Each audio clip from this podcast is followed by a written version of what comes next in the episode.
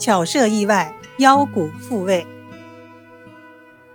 婺州城里有位教书的郑老先生，为人淳朴厚道，不幸在五十岁时得了一种怪病。有一次，他弯腰去捡地上的一张纸条，只觉得腰部一阵刺痛，从此就再也伸不直了，成了两头弓的驼背公公。他到处求医问药，有的医生替他针灸按摩，可是稍稍一动，他就大喊大叫，疼痛难忍。有的医生给他开方，服了不知多少剂药，也无济于事。一到晚上，就怎么也躺不下，床上垫的三层棉被，还是龇牙咧嘴的叫唤，弄得全家不得安宁。家里人急得如热锅上的蚂蚁，特地到义乌去请来了朱丹溪。朱丹溪问过起病原因，切了脉，看了舌苔，也觉得这个病不好治。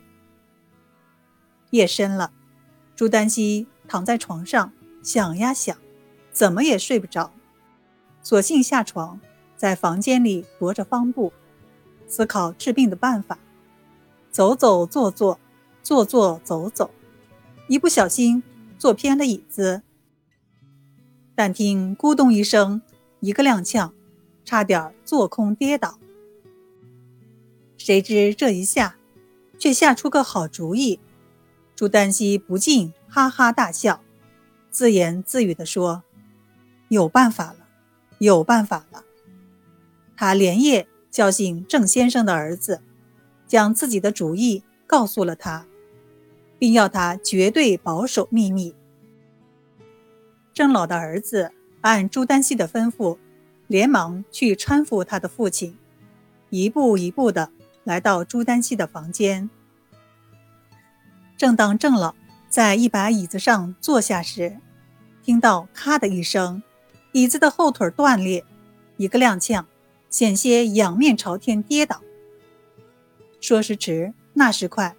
在旁的朱丹溪左手托牢郑老的右臂，右手立即顶住郑老的腰脊，顺势用手一按。说也奇怪，未听郑老喊一声痛，他的腰板却已经挺直了。原来这正是朱丹溪事先安排好使其腰骨复位的妙法。郑老虽然吓得一身冷汗，却意外地治好了病。自然高兴。朱丹溪和郑老的儿子也都会心的笑了。朱丹溪又用了几帖特制的膏药，吩咐一天换一次，贴在腰脊上。另外，又开了点散瘀活血的药。没过几天，郑老的怪病就痊愈了。人们都说，怪病遇到了奇医呀。